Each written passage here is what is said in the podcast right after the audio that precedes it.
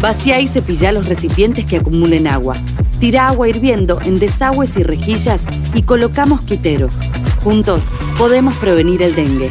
Más información en buenosaires.gov.ar barra dengue. Buenos Aires Ciudad.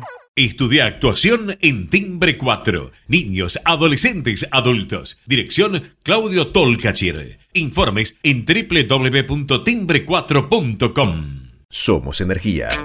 Somos crecimiento. Somos compromiso. Somos el futuro que mueve a todo el país. Sindicato de Petroleros Privados.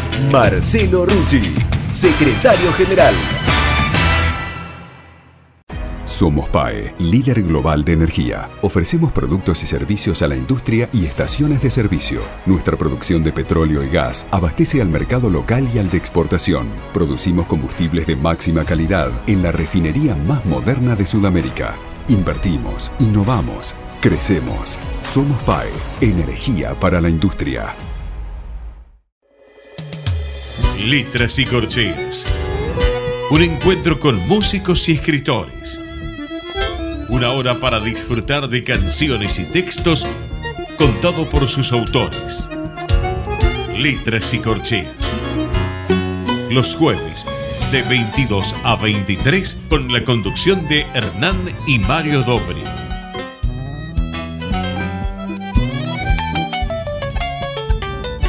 Buenas noches, bienvenidos a una nueva emisión de Letras y Corcheas. Hoy nos acompaña una cantante argentina radicada ya hace muchos años eh, en, los Estados Unidos, que publicó hace un tiempo su último trabajo, se llama justamente Los Trabajos y las Noches, basado en la, en la poesía de Alejandra Pizarnik. Mario, ¿qué nos puedes contar de este último trabajo y de nuestra invitada? Buenas noches. La poesía tiene esos cruces de sentidos donde suelen naufragar los profetas de lo venturoso. Son como las falacias del alma que esconden los secretos irreales en el lenguaje críptico de los deseos imperiosos.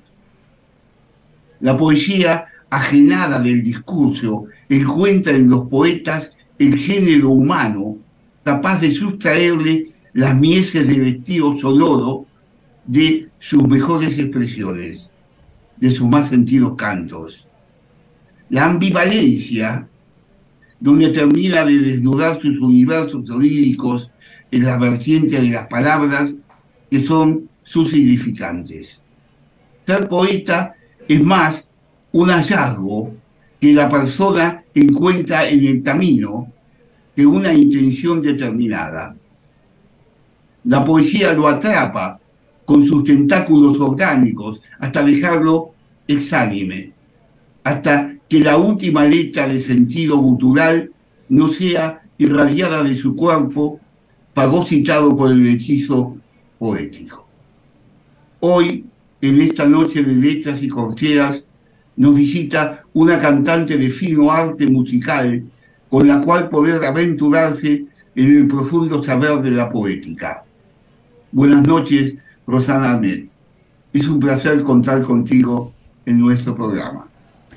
Buenas noches y muchas gracias este, por escuchar, por hacerle un lugar a, mis proyectos eh, que están de algún modo muchas veces eh, vinculando ambas cosas, la música y la poesía, ¿no? Es parte de mi, de mi historia personal porque me he dedicado le, he dedicado, no me he dedicado, le he dedicado eh, estudio y tiempo a la literatura, em, aunque no me haya dedicado a eso profesionalmente, y sigue siendo, creo, una de las herramientas más importantes de cualquier autor de canciones y de cualquier intérprete de canciones, ¿no? De cualquier cantante. Es algo que em, me parece que, sobre todo, te diría, con con la cantidad de músicas eh, que se hacen en este momento en otros géneros, no en el jazz, eh, en donde el, valor del concepto verbal eh, es muy poco, muy pobre, como que no, no está explotado, desarrollado realmente lo que el autor quiere decir, creo que es muy importante que aquellos que sí valoramos la palabra, le demos a nuestro castellano un espacio, un respeto, ¿no? Un, eh, el, lugar que, merece como discurso dentro de nuestra expresión como, como músicos o como cantantes. Eh, cuando comencé a escuchar tu disco sobre Alejandro Pizarnik, eh, me puso feliz porque se abordaba la poesía no desde la expresión del canto, porque una cosa es eh, la letrística, ¿no? Y otra cosa es la poesía como tal. La poesía que tiene, la poesía que tiene sus, sus sonidos, eh, que es el amor a la palabra, a la belleza de cómo suena la palabra, y donde el poeta concibe eh, su melodía y su desarrollo a través de la conjunción de las sílabas, de los versos. Hay veces cuando la llevan a la música, eh, le colocan un sonido que no tiene nada que ver con lo que escribió el poeta, y entonces la poesía desaparece para aparecer una letra. No es el caso, no es el caso de que abordaron ustedes, digo ustedes porque abordaste con... Con eh, Frank Albert, sí, sí. Claro, abordaron ambos el temario eh, de Alejandra Pizarnik. Eh, es otra cosa. Han hecho, mejor dicho, es como que hubieran tomado la poesía y desde la poesía hubieran creado la música, no para la poesía, sino que fuera el incentivo para lo que se... Y tu voz, lo mismo. Eh, ¿Qué fue lo que te acercó a Alejandra Pizarnik? Bueno, yo hice la carrera de letras, hice un posgrado en literatura contemporánea en lengua española hace muchos años, ¿no? Cuando empezaba a estudiar, estudiaba música, pero también hice eso. Así que Alejandra Pizarnik fue una de las lecturas importantes para mí cuando tenía 20 años. O sea, no, no, no fue algo que yo busqué como música, ¿no? Decir, bueno, a ver qué puedo hacer, vamos a hacer un disco que sea distinto, voy a buscar a ver qué poeta. No, no, Alejandra Pizarnik y muchos otros autores han estado en mis raíces como artista desde hace muchos años. Em, hace más o menos 11 o 12 años yo lo conocí a Frank Albert, pianista y compositor finlandés que reside en Estados Unidos desde hace mucho tiempo, maestro de maestros eh, del jazz de vanguardia en la escena neoyorquina. Em, y él estuvo invitado al Festival Internacional de Jazz de Buenos Aires. Y, ahí fue que yo conocí eh, su trabajo y su trabajo con poetas rusas principalmente. Él tiene, además de escribir mucha música instrumental, ha compuesto mucho para poesía.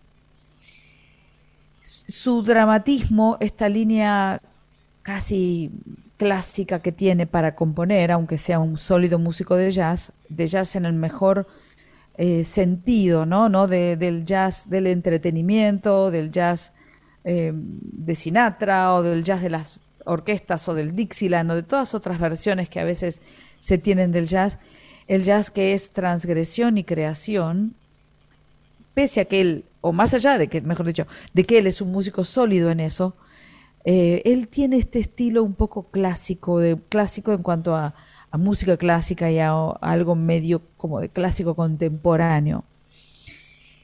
Y cuando yo lo escuché, le dije, tendrías que leer a Alejandra Pizarnik que es uno de los grandes tesoros de la literatura argentina.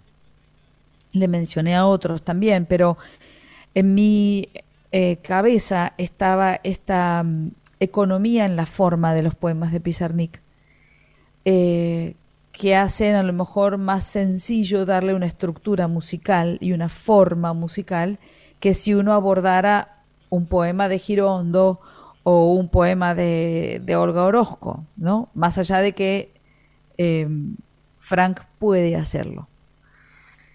Y para su sorpresa, según él ha contado también en entrevistas que hemos hecho juntos, eh, trabajar con el material de Pizarnik fue muy sencillo.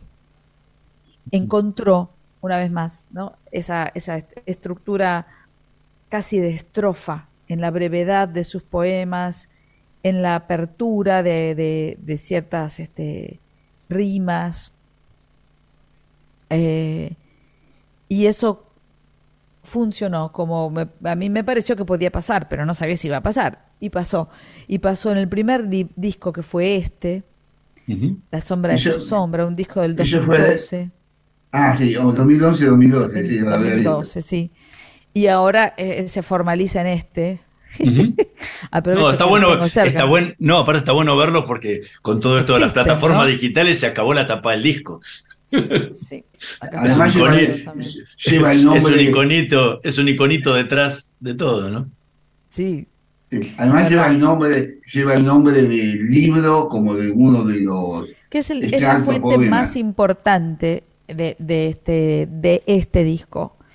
El, el 10 de los 11 poemas o una cosa así, creo que 11 de los 12 poemas son, de los y las noches, que, son, que es un, un libro del, de 1965.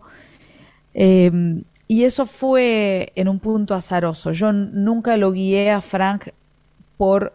Quise que él encontró sus propias traducciones, hizo su propia búsqueda como compositor por distintas cosas de la obra de Pizarnik y ocurrieron estos estas, estas canciones basadas en estos temas. Es muy interesante esto que decís porque yo también siento que él honró el clima, el color, el espíritu, la cadencia de Pizarnik como si hubieran siempre sido cosas para ser cantadas. Y yo por mi parte hice el trabajo de que, como en todos mis discos en general, más allá de que cante algo muy virtuoso o algo muy sencillo, de que nunca esté mi voz por delante de la música. Siempre yo canto contando algo y como si fuera sin esfuerzo, como si fuera sin, sin sujeto que lo canta. Estoy prestando ese servicio de mi voz. Eso creo que es la tarea de todo intérprete y no siempre pasa también porque hay algunos cantantes que están muy enamorados de sus voces y a veces ponen su voz por delante de la música. Y a mí eso siempre me como que me desconecta. ¿No? Y a veces ves voces maravillosas y aún así como que no entras en la música. Y es porque a veces eh, los, los este, ejecutantes se ponen por delante del trabajo, ¿no? Pasa con un actor, pasa con un director, pasa con todos, ¿no? nos puede pasar a todos. Pero en este caso, a mí me parecía que era importante tomar prestada, ¿no? Este, esta, o, prestarme, qué sé yo, no sé cómo decirlo.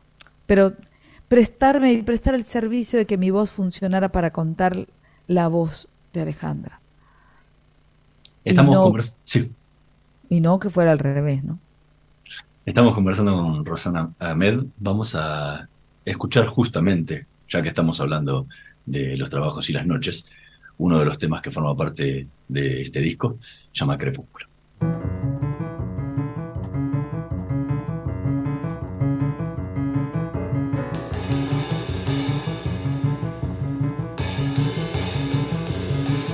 La sombra cubre pétalos. Mirados el viento lleva el último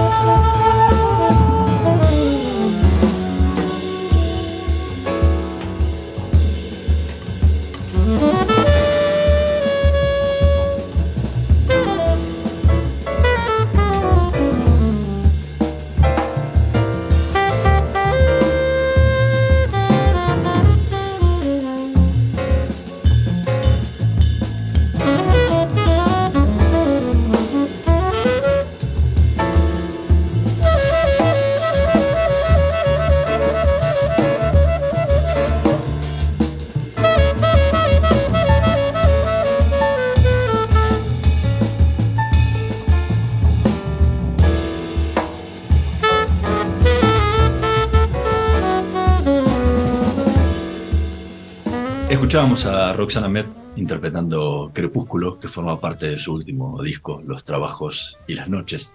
Eh, recién comentabas algo que, que, a mí me quedaba justamente la duda antes de, de, que lo dijeras y que intuyo que así es, que cuando le habías presentado a Frank los, los poemas de Alejandra Pizarnik, eh, él los había leído.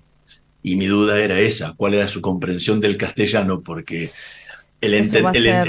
El entender no solo, o sea, hay dos, tres cosas. Primero el entender lo que dice, pero también entender la rítmica y la sonoridad de la poesía y que cuando uno le pone música no se quiebre esa sonoridad, era mi, era mi gran duda, digo, ¿cómo había hecho él eh, para que eso no quedara, o sea, él cuando escucha el disco sí, va a ver sí. que quedó muy bien, pero digo, para que no quedara como, una, como una, un injerto entre una letra y una música, ¿no? Eh, yo le leí los poemas a Frank, yo le, le mandé grabados los poemas leídos por mí para que se familiarice con el sonido y con la sintaxis, que a veces es un poco un desafío en la poesía, ¿no? Porque más allá de que a lo mejor eh, si el poema dice una flor muy lejos de la noche, no, aunque eso está escrito en espacios distintos de, del papel, eh, pero no quiere decir que eh, sigue estando dentro de la misma oración. Eh, muchas veces los poetas cortan siguiendo sus propios su propio paso poético cortan frases y palabras y las ubican en distintas partes y eso no significa que la sintaxis esté rota. Uh -huh. Entonces, la sintaxis nosotros los cantantes las representamos con la respiración. Eh, es algo muy delicado, pero es la forma de vincular un concepto con el otro. Si yo canto eh,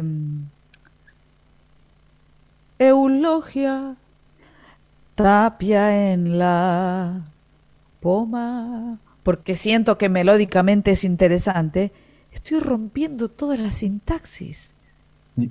¿No? Esa, esa estrecha relación matemática, conceptual, entre las palabras para el que escucha, que no necesariamente tiene la oportunidad de escuchar y escuchar y escuchar para entender, sobre todo en un concierto, por ejemplo, en un disco sí, pero en un concierto, que nosotros mantengamos la solvencia de la sintaxis hace toda la diferencia.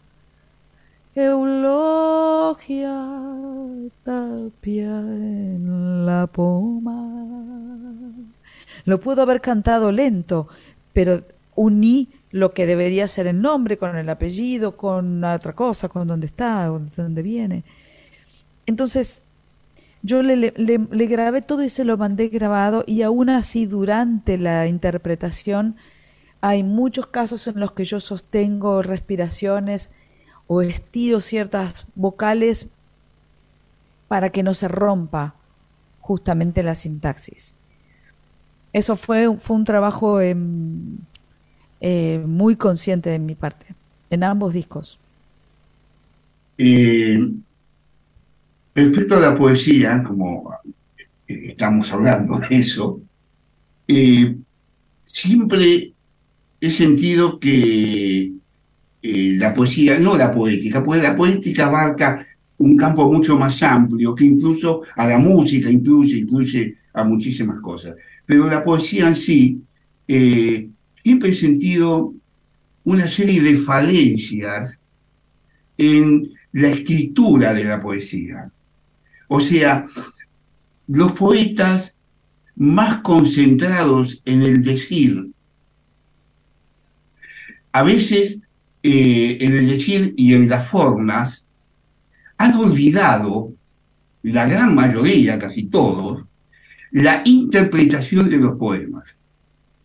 Es decir, si vos escuchás, bueno, vos sos una cantante, una ópera te van a decir, acá hay un soprano, acá hay un tenor, acá hay un barítono, eh, necesito, mismo en la pieza musical, el tempo de la pieza, cuando vos entrás, cuando vos salís, hay todo una serie de diagramas para que vos podés alargar un poco más la voz, acortar la voz, pero más o menos tenés que andar eh, dentro de la pieza. En la poesía no. En la poesía vos podés decir, yo qué sé, eh, por ejemplo, hablando de acá del de, crepúsculo, la sombra cubre pétalo mirado, podía recitar así, yo qué sé, decirte con mi voz. Y, Claro. y de pronto, el poeta no dijo nada, no dijo que querría una voz de una mezzo soprano, una voz así, no querría que, por ejemplo, eh, eh, en una de las expresiones, mismo como decir de la sintaxis, de pronto dice la sombra cubre pétalos, de pronto hubiera querido poner eso.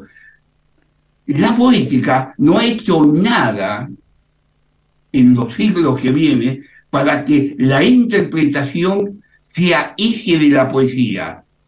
Disculpad que hago una que ha perdido la poesía y los poetas muchos, por eso es que la poesía se escucha poco. Porque Es verdad, es verdad. Em, yo creo, creo que en general es una, es un arte tan antiguo que no, no han actualizado las formas de difusión de ese discurso, ¿no? De ese discurso artístico. Sigue siendo un discurso escrito eh, y por lo tanto no hay necesariamente una actualización en la puntuación, en, en la marcación, porque la verdad es que cada lector lo lee en su cabeza con su propia voz.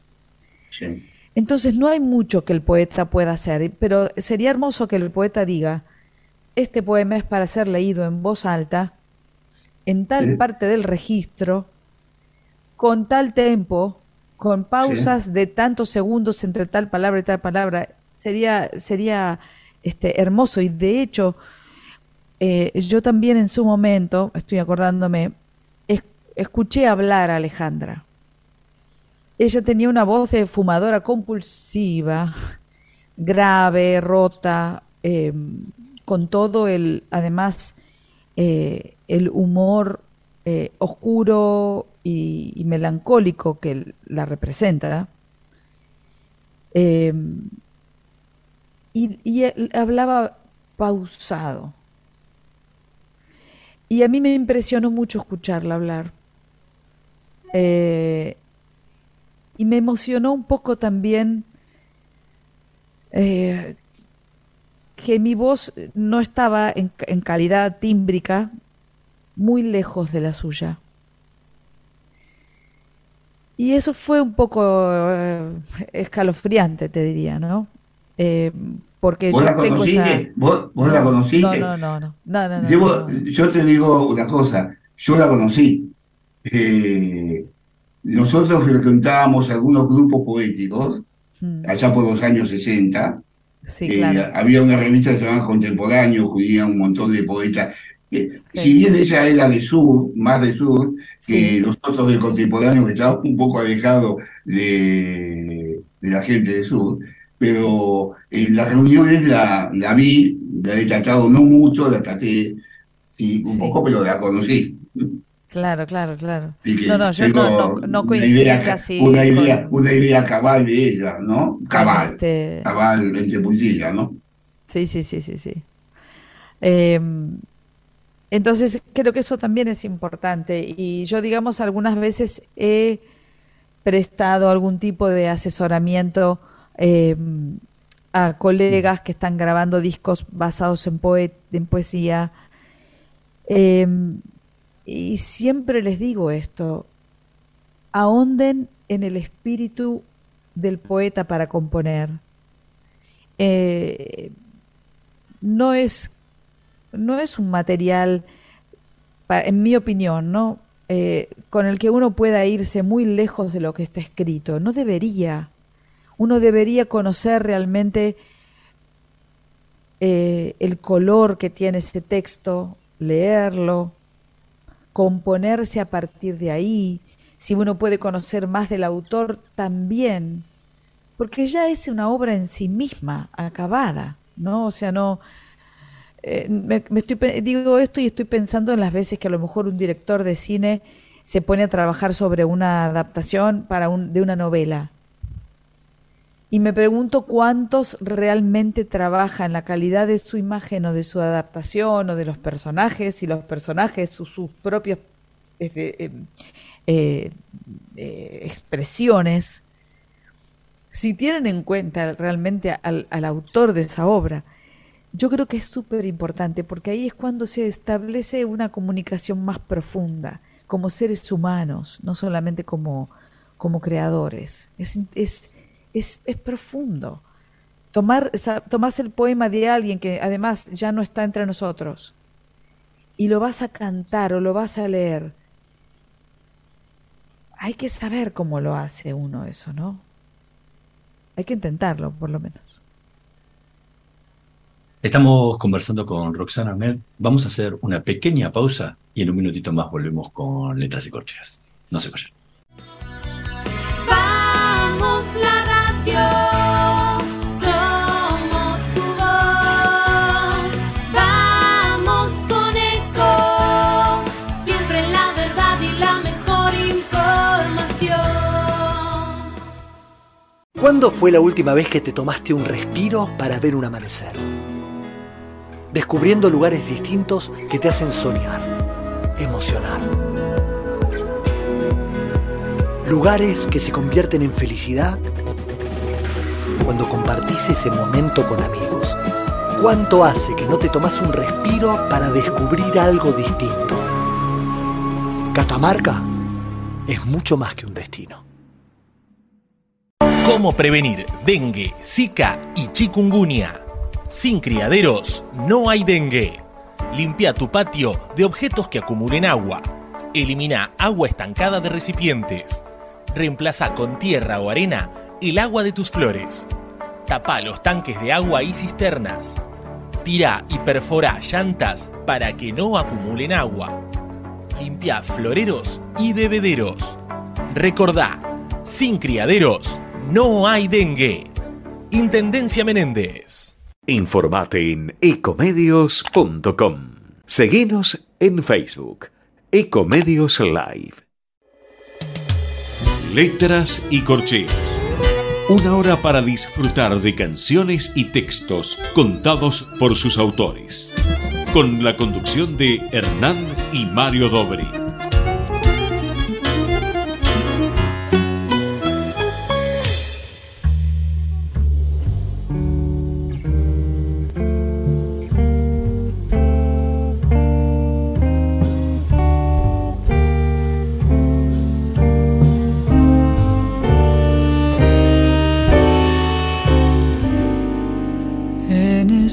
Horas de tristeza infinita, cuando tu ausencia pesa más en mi vida, cuántos recuerdos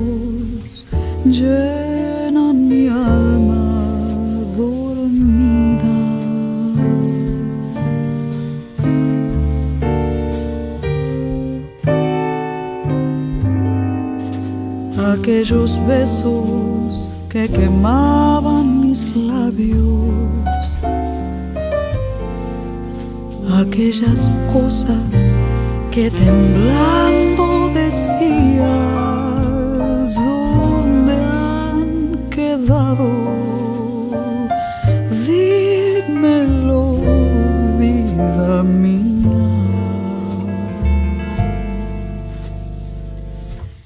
Estoy cansada de esperar.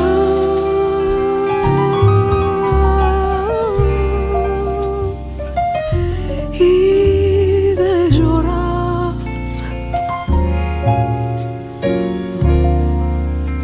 Y ya no puedo soportar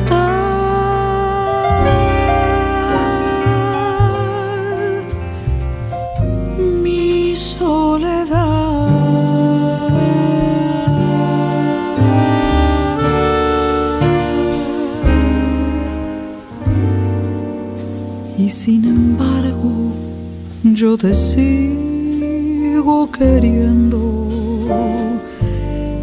Y por quererte ya estoy enloqueciendo. Y poco a poco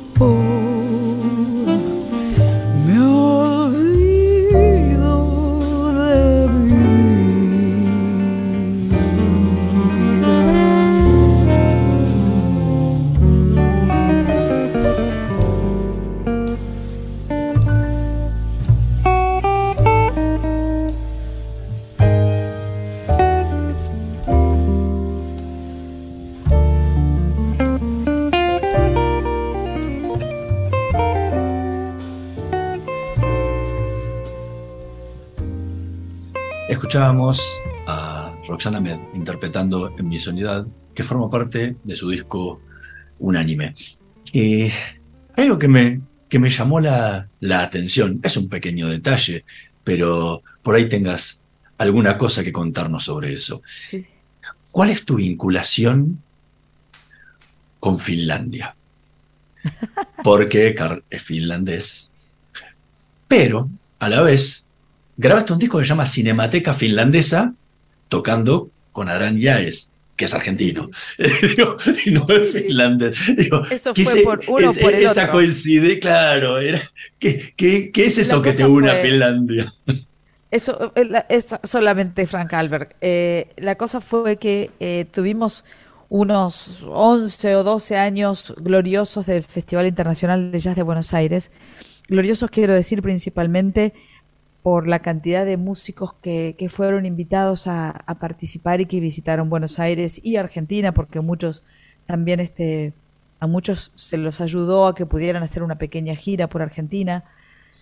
Eh, y así fue como en esos primeros años Adrián Yáñez quiere invitar a Frank Albert para dar también una, una, una perspectiva del jazz contemporáneo más abierta que a lo mejor la que había dado el, mes, el año anterior, o sea, buscando esa diversidad.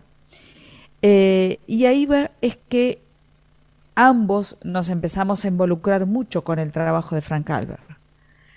Cuando, mientras esta preproducción del festival pasaba, yo estaba grabando mi disco Inocencia, un disco que salió en el 2011. Y estaba grabando durante el 2010, antes de conocerlo a Calvert en persona y antes de todo. Eh, lo que nos había gustado mucho de- del, trabajo de Calvert eh, era esta economía en el acompañamiento, esta cosa de estar un poquito afuera de la previsibilidad de la armonía de las canciones. Y yo sentí que eso era algo que Adrián Yáñez sabía hacer muy bien también. Entonces, para grabar Inocencia, lo invito a grabar Cartas de Amor que se queman, una canción del Cuchi preciosa. Y él la toca con este espíritu medio finlandés. Y nos sentimos tan a gusto haciéndola en el estudio. Nos, con nosotros nos conocíamos, pero no éramos, no tocábamos con frecuencia ni nada. Que después de ese día Adrián me llama y me dice, deberíamos hacer un disco en dúo.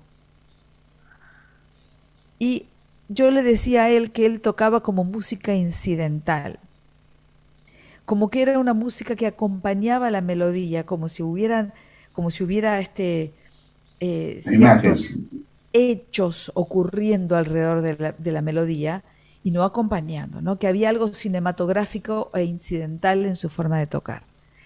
Entonces, cuando hicimos este disco en dúo, pareció que el título naturalmente tenía que ser Cinemateca Finlandesa. Bueno, había una historia detrás de él, ¿no? Hay una historia. Siempre hay historias atrás de cada cosa que hace uno, ¿no? Ah, Realmente. Sí, sí. Eh, vuelvo al, eh, al trabajo de ustedes, los trabajos y las noches.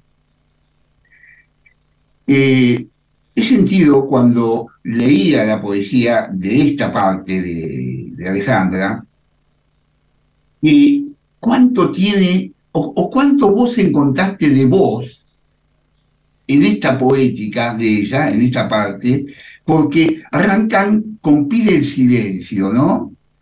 Que un poco habla de, como dice, como si ella te hablara a vos. Y yo digo, lo debe haber sentido como que hablaba ella, porque le dice, aunque es tarde, es noche, y tú no puedes, canta como si no pasara nada. Nada pasa. Y eso me llevó a, a la idea, a un sortilegio de que te debe haber atrapado, porque es como si te hablara vos, particularmente. ¿Hay algo de esto?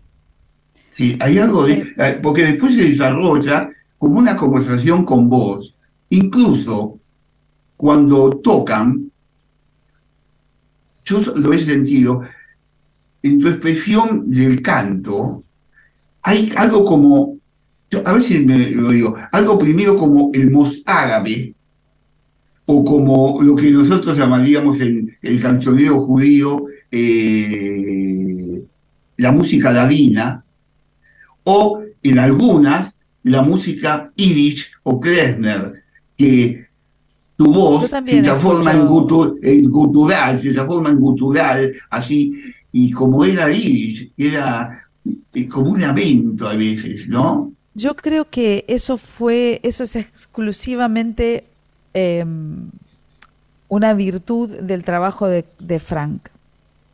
Eh, él hace eso en, otras obras, de, coquetear un poco con estas escalas o con estas armonías.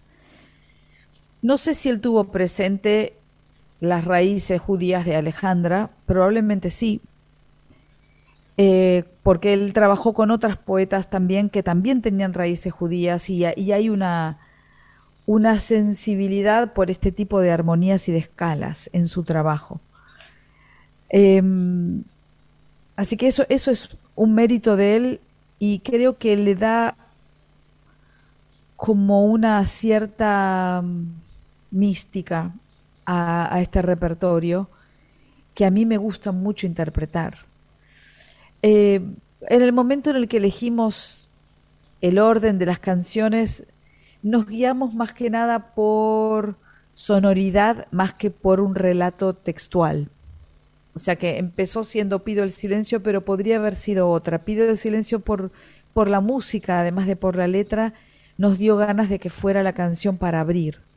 En el caso de que tengamos oyentes ordenados, ¿no? que, escuchan eh, del principio al fin, porque hoy en día también con las plataformas la gente escucha un poco más libremente, a veces las canciones cambian su, su orden y aparecen o aparecen en playlist y aparece una canción que nadie, que a lo mejor el autor de la música eh, no eligió, pero el curador de las playlists sí, para representar ese disco.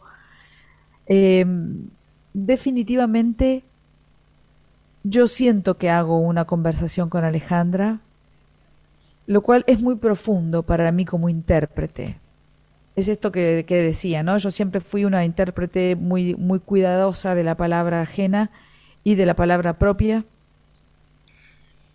Pero eh, tomar, no es lo mismo tomar una letra de una canción, que es un material que se ha trabajado junto con la música y que tiene otra difusión, una existencia aérea y sonora, que tomar un texto y un texto que proviene de una autora tan fuerte, tan dramática y que además no está más entre nosotros.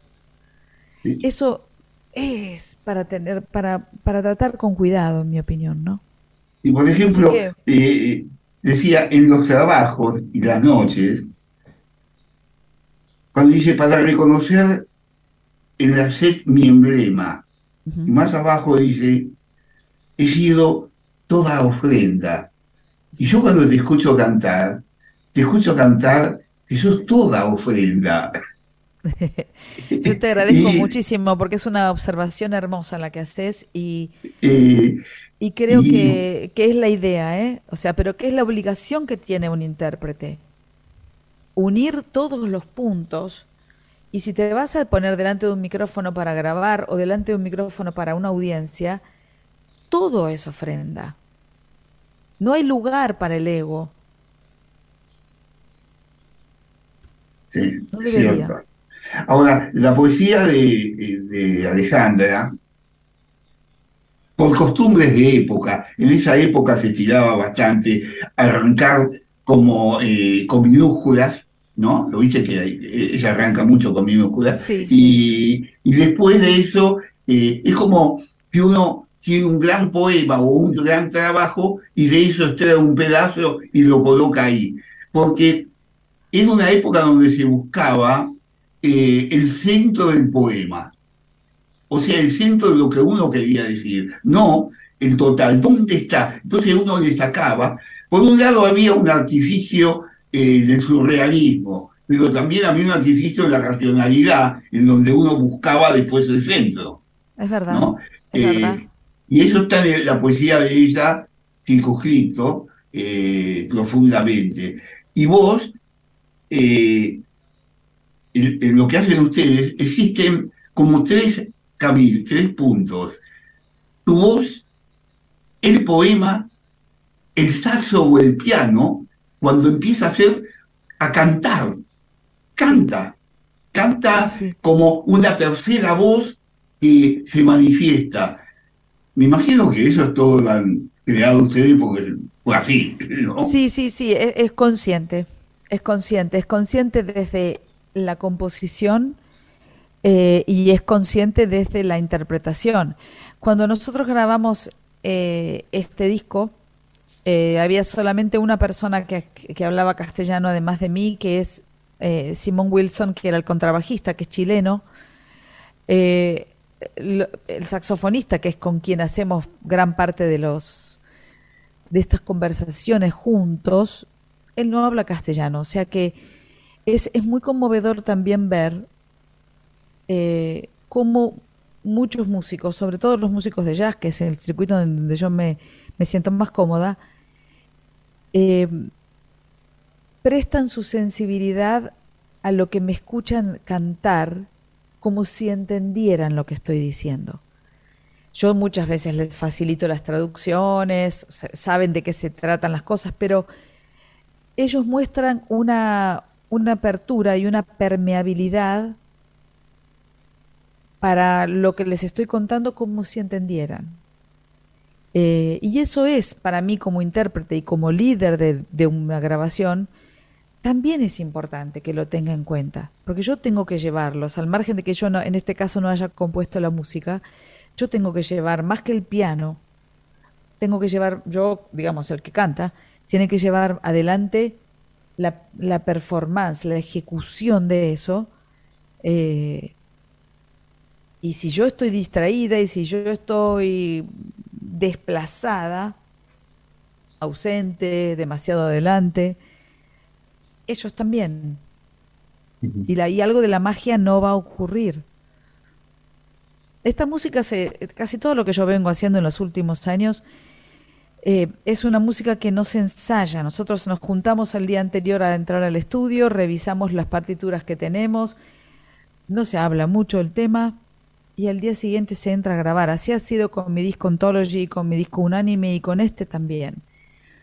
Con lo cual realmente tiene que ocurrir la magia, la química, como cada uno lo quiera llamar, ¿no? Pero eh, creo que hay que asumir que el cantante tiene una gran responsabilidad en eso. Estamos Musical y emocional y poética en todos los planos. Estamos conversando con Rosana Med. Vamos a escuchar el último tema que eligió para esta noche Letras y Corcheas, Danza de la Moza Donosa, que formó parte de su disco Ontology.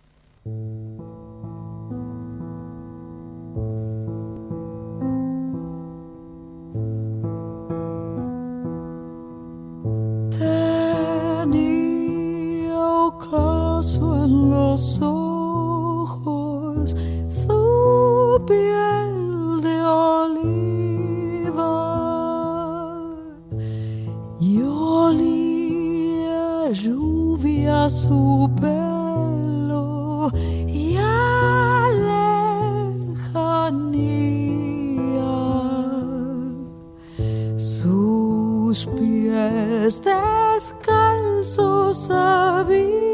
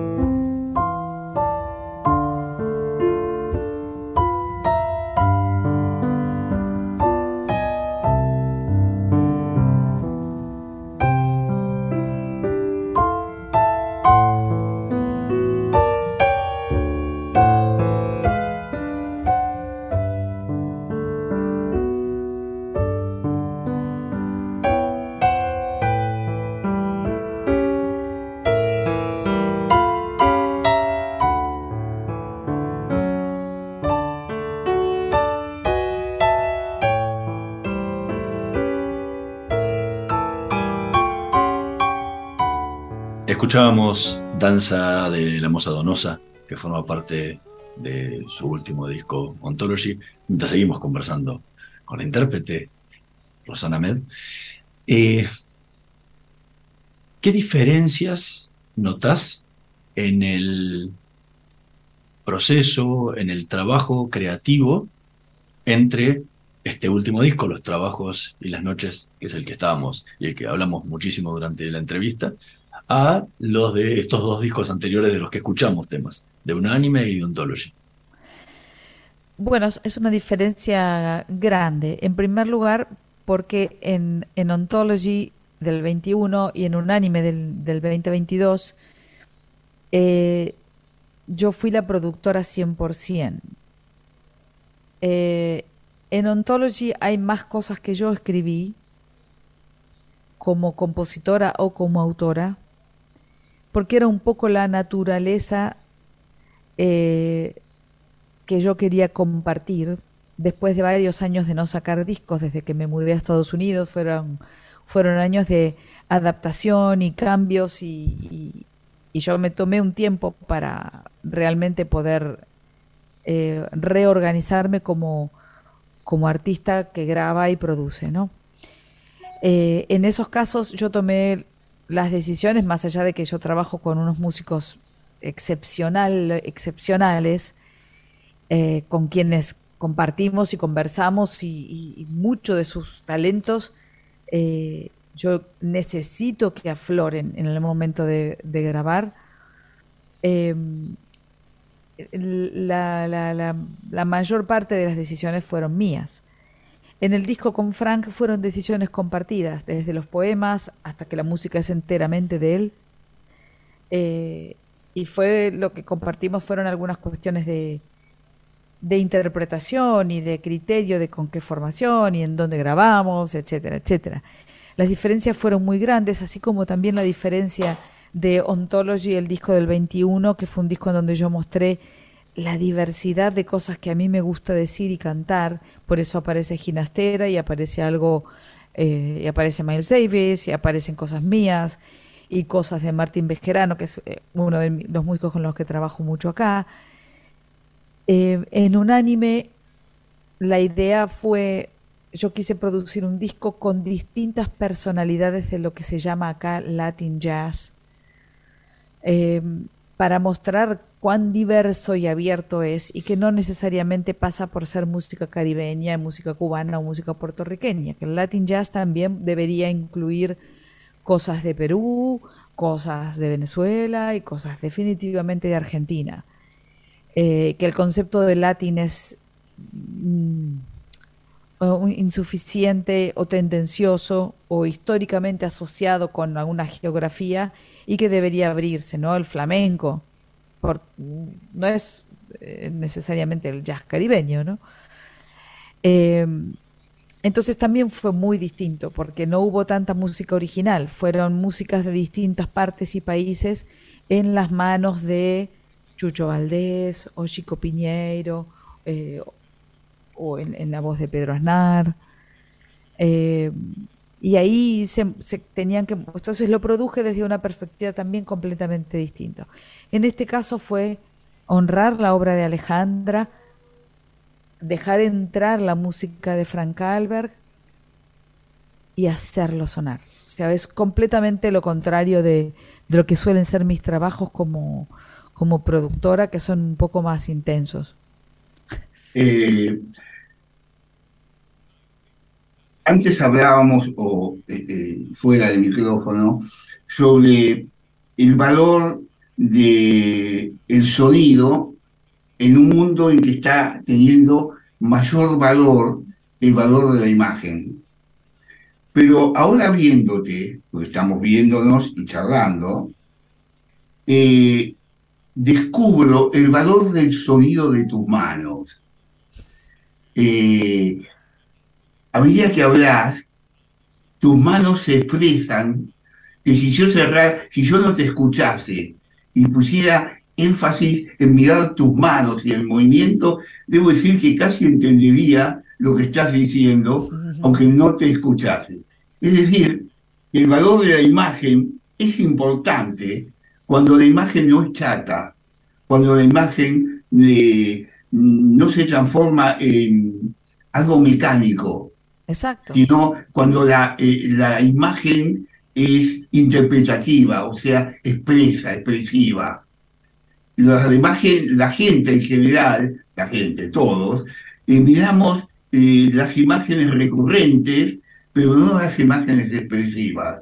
Eh, al contrario, cuando las vemos nos alejamos, la mayoría. Digo no porque... Es verdad, es verdad, es verdad, y ese es un desafío eh, para los que expresamos arriba de un escenario y para cuando también cumplimos el rol de ser espectadores. Pero como, como performers, como artistas, como ejecutantes de cosas, es muy importante que nosotros encontremos, y por eso es- eso es una cosa muy difícil y muy incómoda para muchos de nosotros, que encontremos eh, una imagen, un vestuario, un espacio en el escenario que tiene que ver con la iluminación, o si estás cantando de pie o estás sentada. eh, todo eso termina de expresar algo. Puede no expresar mucho si uno no lo desarrolla, pero puede ser muy potente como vehículo de la información musical. Y también hay veces que uno a lo mejor va a escuchar un concierto y el desarrollo visual es abrumador y después te das cuenta de que el contenido musical era pobre. O es abrumador o es dis- distrac- mm, ¿cómo se dice? Distractivo, ¿no? Em, Eh, no me Sí, sale. que distrae. eh, que distrae, ¿no? Eh, porque a lo mejor la persona está vestida de un modo que decís, esa ropa no es para decir esto. Pero es parte de nuestro desafío como, como personas escénicas también, ¿no? Encontrar una forma de que todo lo que estás, lo que estás mostrando vaya, confluya, ¿no? Y vaya al mismo lugar. Roxana Med, muchísimas gracias por habernos co- acompañado en esta noche de Letras y Corcheas. Fue realmente un placer enorme haber conversado contigo, haber disfrutado de tu música y, y que, la, y que nuestra audiencia pueda conocer un poco más en detalle de, de qué hay detrás de, de una obra, ¿no? Cuando, cuando uno la escucha, porque tiene mucho, mucho bagaje eh, que lleva a, a lo que uno está finalmente escuchando. Así que te agradecemos muchísimo por haber, haberlo compartido con nosotros. Muchas gracias a ustedes, gracias Mario, gracias Hernán, eh, por la hermosa conversación y por permitirnos compartir esta música y de algún modo también, no es que lo necesite, pero eh, de seguir mostrando el tesoro de Alejandra Pizarnik en la, en la literatura argentina. Bueno, muchísimas gracias eh, por esta obra, por este trabajo. Eh, Yo como poeta me siento halagado en la figura de Alejandra y en tu voz, porque cuando decís, es, decís lo que decís a través de Alejandra, decís lo que decís de todos nosotros. Y, y eso es muy importante. Muchísimas gracias. Muchas gracias a ustedes. Nosotros vamos a recontar la próxima semana en la operación técnica Javier Martínez y Gerardo Subirana. Nos vemos la próxima semana. Chao. Vacía y cepilla los recipientes que acumulen agua. Tira agua hirviendo en desagües y rejillas y coloca mosquiteros. Juntos podemos prevenir el dengue. Más información en buenosaires.gov.ar barra dengue. Buenos Aires Ciudad. Estudia actuación en Timbre 4. Niños, adolescentes, adultos. Dirección Claudio Tolcachir. Informes en www.timbre4.com. La energía que mueve al país nace del esfuerzo y compromiso de los miles de hombres y mujeres que con coraje ponen el cuerpo a una industria que no para de crecer. Con el compromiso que nos caracteriza, acompañamos a nuestros 26.000 afiliados y a sus familias con servicios e infraestructura de punta. Por eso, construimos clínicas, consultorios, farmacias y centros recreativos en toda la región. Marcelo Rucci, secretario general del Sindicato de Petroleros Privados. Energía que se siente. Somos PAE, líder global de energía. Ofrecemos productos y servicios a la industria y estaciones de servicio. Nuestra producción de petróleo y gas abastece al mercado local y al de exportación. Producimos combustibles de máxima calidad en la refinería más moderna de Sudamérica. Invertimos, innovamos, crecemos. Somos PAE, energía para la industria.